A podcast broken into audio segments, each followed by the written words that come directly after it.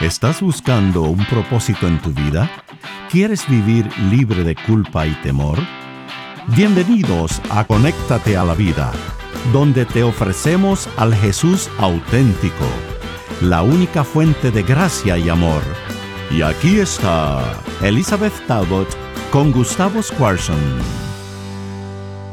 Hola, ¿cómo están? Soy Elizabeth Talbot. Y yo, Gustavo Squarson. Y seguimos con nuestra serie Elegidos. Estamos terminando la segunda semana, que fueron eh, mujeres del Antiguo Testamento que Dios eligió. Eh, porque confiaron en el poder de Dios y sabían que tenían un propósito para su vida. Sí, y, a veces muy fuera de la cultura eh, encontraron cosas diferentes de la que se esperaba, ¿no? Y, sin embargo, Dios llama a mujeres y hombres este, para sus propósitos redentivos. Me encanta la idea de que Dios siempre te cambia las movidas y las jugadas para que vos no te costumbre y creas que es parte tuya de lo que tenés que hacer, sino que siempre él está en control. Siempre está en control y, nos empuja un poquito fuera de, la zona que, sería de comodidad, para nosotros. Sí, sí, mucho, mucho, porque estamos acostumbrados a hacerlo de alguna manera y viene el Señor y dice, no, no, no, vamos a cambiar. Hoy vamos a ver a Esther. Este, Esther, la reina Esther, muchos conocen la historia, inclusive hay eh, películas hechas sobre la reina sobre ella, sí, sí, sí. Este, pero muchos no se dan cuenta que Esther había pasado de todo antes de llegar a ser reina. Sí, y una de las preguntas que queremos poder eh, responder es,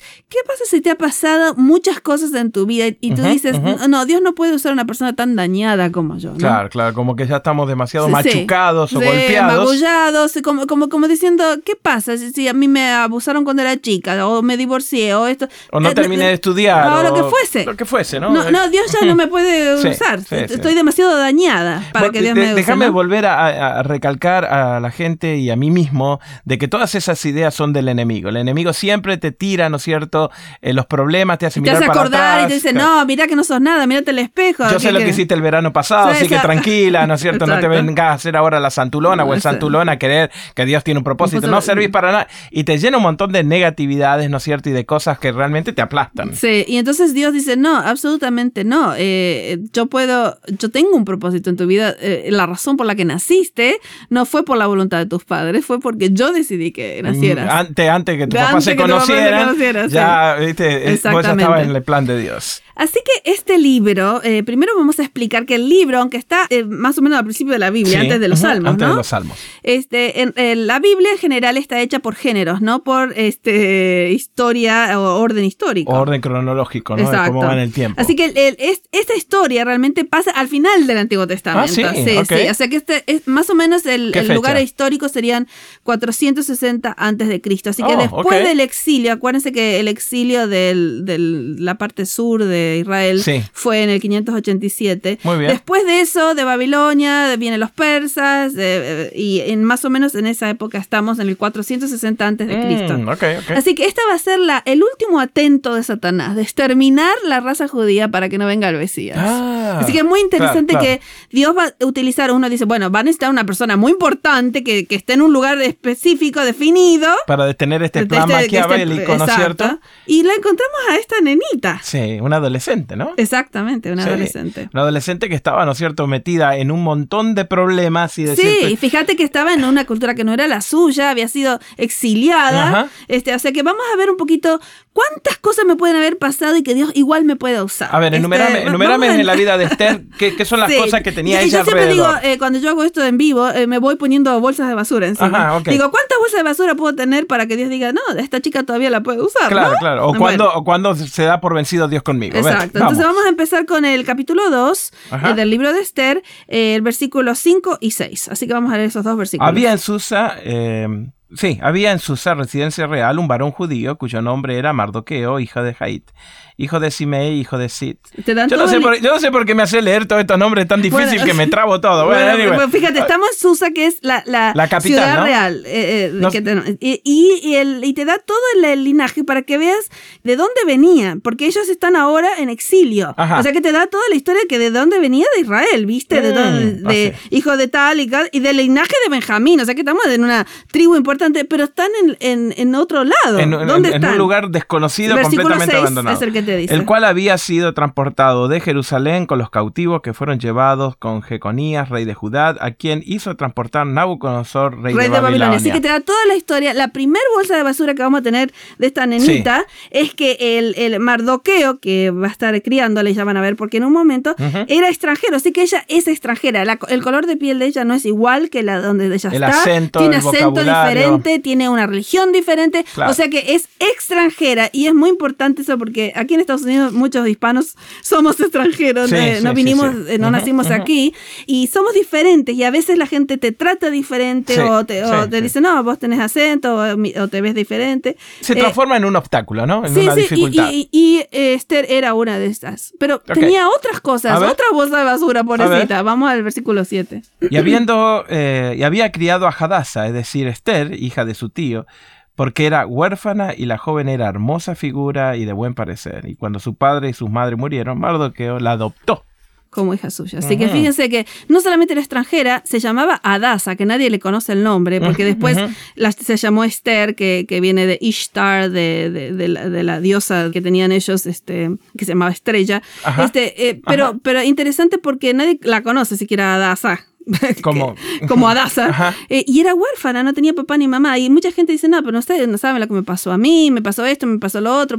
Fíjate que esta chica había perdido la mamá y el papá cuando era niña. O sea que eh, era adoptada. adoptada, viviendo en un país extranjero con una familia que si bien era familia, pero no era familia. No era familia. Así que está eh, constantemente en una acostumbrarse a las circunstancias adversas, ¿no? Sí, adversas, sí. y entonces es la segunda bolsa de basura era que era huérfana y adoptada, ¿no? y entonces la, la tercera es que se divulgó que el rey estaba buscando reina y, vinieron a buscar doncellas, eh, vírgenes en, esa región, y resulta que ella no es que fue, la gente cree que ella fue y dijo, ah, esto es bárbaro, en mis universo me voy. Eh, eh, no, no fue así, ella estaba en otra cultura y la llevaron, y, acá dice el verbo al final del versículo 8, que fue llevada a la casa del rey, al cuidado de Egay que guardaba a las mujeres. Sabes que en una de las películas que aparecen así de, de, la historia bíblica, justamente muestran de que Mardoqueo la esconde a Esther. Claro, para que no se la lleven. Para que no se la lleven, ¿no? que cuando se la llevan no es que ella se fue arreglando el pelo. Sí, así que la tercera cosa es que ella es llevada contra su voluntad a esto, ¿no? La cuarta cosa es que él le dice, no declares a nadie quién sos, ¿no? ni tu identidad, ni tu raza, ni nada, que eh, eh, vas a vivir escondida. Así que va a vivir anónima, ¿no es cierto? En medio de un montón Fíjate el versículo 10, si, quieres leerlo. Estamos en Esther 2, versículo 10. Esther no declaró cuál era su pueblo ni su parentela porque Madorqueo la había mandado que, no, lo declarase.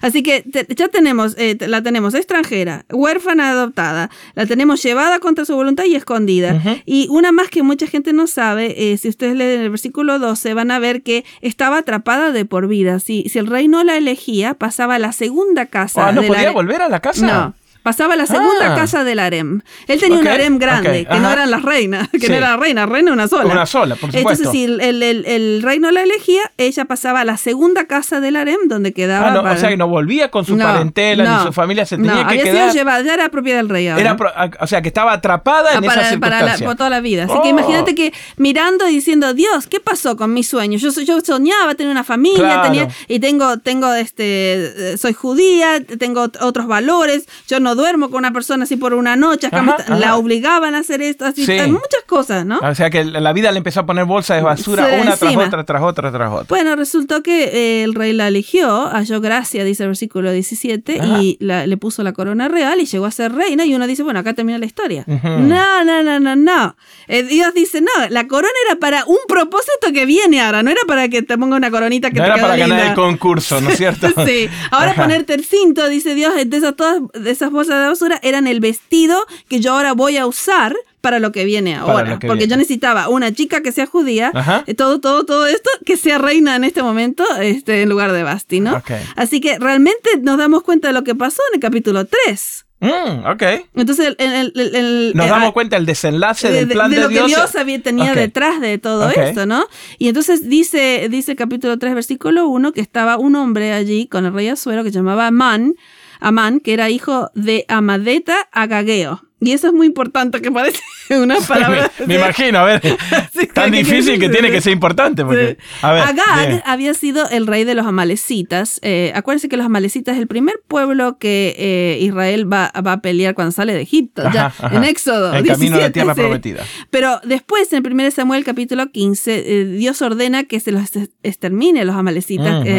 Y, y, este, el rey Saúl decide dejarlo vivo al rey Agag. Mm. Así que aquí tenemos un descendiente del rey Agag de los amalecitas. Oh, Por eso Agageo es muy importante porque es sangre real de los enemigos de Dios. Y sigue con el mismo plan que había en toda la Biblia, exterminar a los israelitas. así, Que, así que se da cuenta y por supuesto este, Esther eh, eh, es judía, por supuesto, ya, lo sabe, ¿no? Y entonces Mardoqueo le dice, ¿sabes qué? Este es el momento para que hables, porque ah, eh, él tiene un plan, este, este Amán, que quiere exterminar a todos los judíos.